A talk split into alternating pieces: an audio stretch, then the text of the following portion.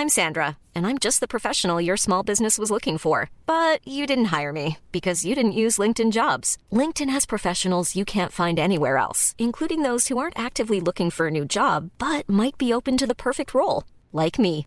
In a given month, over 70% of LinkedIn users don't visit other leading job sites. So if you're not looking on LinkedIn, you'll miss out on great candidates like Sandra. Start hiring professionals like a professional. Post your free job on linkedin.com/people today. Lo cuento, te lo cuento. Tu dosis diaria de noticias. Hola, soy Pau Mendieta y aquí te va tu dosis diaria de noticias. ¿Te lo cuenta? Te lo cuento. Sorry por estos días, chicos. Aquí uno recuperándose del COVID. Vámonos con la primera. Se va a caer, se va a caer. Porque las vallas del patriarcado se van a caer, millones de mujeres se sumarán hoy a las protestas con motivo del Día Internacional de la Mujer. Hoy se marcha, pero se lucha diario. Como cada 8 de marzo, miles de mujeres alrededor del mundo saldrán a manifestarse con motivo del Día Internacional de la Mujer, una fecha para reconocer las desigualdades de género y luchar para proteger los derechos de las mujeres. En México, el 8M cobra mayor relevancia puesto que cada día se registran 10.3 feminicidios. Por todo esto, colectivas feministas tomarán las calles de las principales ciudades de la República. Y como medida de seguridad, el gobierno instaló unas enormes bardas para resguardar las principales calles y edificios del centro de la Ciudad de México, como el Palacio de Bellas Artes, el Zócalo y el Palacio Nacional. Obvio, esta decisión causó muchísimo enojo y miles de mujeres dijeron que si el gobierno cuidara a sus ciudadanas, no tendría que cuidar sus monumentos. Las justificaciones del gobierno, según López Obrador, es mejor una valla que mandar a granaderos como sucedía antes. Además, insistió que la decisión de resguardar el lugar en el que vive es para proteger el patrimonio y evitar provocaciones porque mucha gente se infiltra y busca causar daño. Por su parte, Claudia Sheinbaum aseguró que en la ciudad no se reprime pero tampoco se permiten las agresiones. Resignificando el muro. El sábado por la noche muchas mujeres se lanzaron al muro del Palacio Nacional, el cual convirtieron en un antimonumento donde escribieron el nombre de las mujeres que han sido víctimas de feminicidio en los últimos años. Por ellas y miles más que han sido violentadas, hoy el grito feminista se escuchará más fuerte en las calles y de forma digital. Ahora, una misión de paz el Papa Francisco terminó su histórica visita a Irak dando una misa en Mosul, la ciudad que fue completamente destruida por el Estado Islámico. La gira de Francisco ya era histórica de por sí, al convertirse en el primer papa que ponía un pie en Irak, super rifado. Sin embargo, los encuentros y dichos del líder de la Iglesia Católica llenaron el viaje papal de un simbolismo mucho mayor. Apenas llegando al suelo iraquí, Francisco se lanzó a Bagdad, donde celebró una misa con algunos grupos cristianos. Uno de los puntos más importantes del viaje ocurrió el sábado cuando el Papa fue a visitar al gran Ayatollah Ali Sistani, el líder de la comunidad chií de Irak. Francisco se quitó los zapatos antes de entrar a la casa de la Yolatá, en donde conversaron en privado por unos 55 minutos, mientras que el domingo el Papa viajó hasta Mosul, la ciudad que fue bastión de ISIS y que quedó completamente destruida tras la guerra. En medio de los escombros, Francisco dijo que no es lícito hacer la guerra en nombre de Dios y llamó a la gente, entre ellos los pocos cristianos que sobrevivieron, a reconstruir no solo los edificios, sino los lazos humanos. ¡Wow! Somalia volvió a vestirse de luto el sábado, cuando un tuk-tuk cargado con explosivos estalló cerca de un restaurante en la capital Mogadiscio. La policía local informó que al menos 20 personas habían fallecido y se tenían registrados más de 30 heridos. La mototaxi estaba repleta de explosivos cuando se detonó en la zona del puerto, en lo que todo apunta es un atentado terrorista cometido por Al-Shabaab, la organización ligada con Al-Qaeda y que busca quitarle el poder al gobierno somalí, respaldado por la comunidad internacional. Por la gravedad de la detonación, las autoridades han dicho que la cifra de muertos podría aumentar. Y hablando de estallidos, una serie de explosiones se registraron ayer en Bata, la ciudad más poblada de Guinea Ecuatorial. Como consecuencia, las autoridades habían contabilizado cerca de 17 personas fallecidas y más de 420 heridos.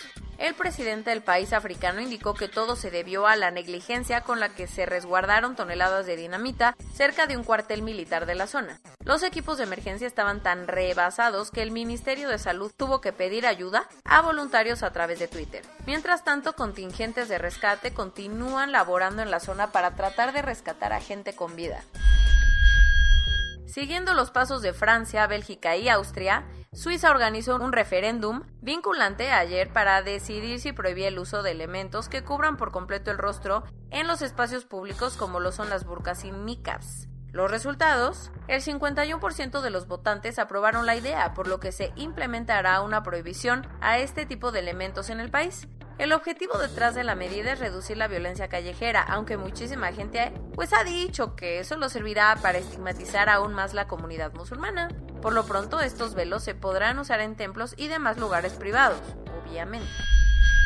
La crisis de Venezuela sigue rompiendo todas las teorías económicas y batiendo varios récords en cuanto a la hiperinflación. Para que te des una idea, el gobierno de Nicolás Maduro anunció este fin de semana un nuevo billete de un millón de bolívares, el de más alta denominación que se haya visto en la historia del país. Pero no creas que te puedes dar una vida de lujo si tienes uno de estos, porque su valor real es de unos 50 centavos de dólar. El Banco Central también anunció el debut de un billete de 200 mil y otro de 500 mil bolívares.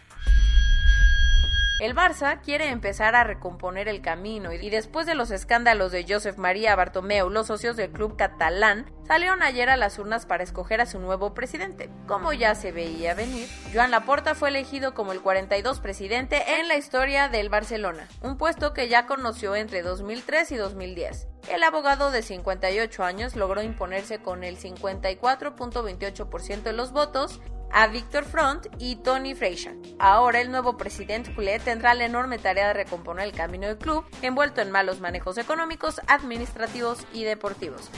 Corona News Global. En el mundo. A nivel global, ya hay más de 116.810.000 casos, y hasta ayer en la noche al menos 2.592.000 personas habían muerto. En México, 2.128.600 personas se han enfermado, no se hemos enfermado, de COVID-19 y desafortunadamente 190.604 han muerto. Esto quiere decir que en un solo día se registraron 247 nuevos fallecimientos y 2.734 contagios. Lo bueno es que ya se pusieron 20.320 dosis, por lo que 2.793.106 personas ya han sido vacunadas. Ay, fiu. Ya nada más nos faltan 125 millones. Uf, vamos en friega. El gobierno chilango anunció que a partir de hoy lunes 8 de marzo iniciará la vacunación a adultos mayores en las alcaldías Miguel Hidalgo y Azcapotzalco. Las 800.000 vacunas chinas de Sinovac que llegaron recientemente al país comenzarán a ser repartidas en los 32 estados de la República para empezar con la campaña de vacunación. De acuerdo con datos de Pemex, 30 trabajadores que construyen la refinería de Dos Bocas se contagiaron de COVID-19. Tras una larga jornada de debates, el Senado de Estados Unidos aprobó el estímulo de 1.9 billones de dólares presentado por Joe Biden para reconstruir la economía del país tras la pandemia. Como parte de un experimento, para poder reactivar los conciertos y centros nocturnos, The Sigo Dome en Ámsterdam abrió sus puertas para un concierto de música electrónica controlado y con muchas medidas de seguridad. ¡Ay! Va despertando esto. Disneyland y varios estadios de béisbol en California anunciaron su reapertura, ya que el estado anunció el levantamiento de muchas medidas de confinamiento. Después de muchas protestas por el manejo de la pandemia, el presidente de Paraguay tuvo que anunciar varios cambios en su gabinete. Y esto es todo por hoy. Nos vemos mañana con tu nueva dosis de noticias. Pau Mendieta se despide. Hey folks, I'm Mark Marin from the WTF podcast and this episode is brought to you by Kleenex Ultra Soft Tissues your ally to help tackle your allergy symptoms this season. I love the change of seasons, but nobody loves pollen and all those other things floating in the air that make you sneeze during this nice weather. Kleenex Ultra Soft Tissues are hypoallergenic and allergist approved. So fight back against watery eyes and runny noses without worrying about irritating your skin. For this allergy season, grab Kleenex and face allergies head on.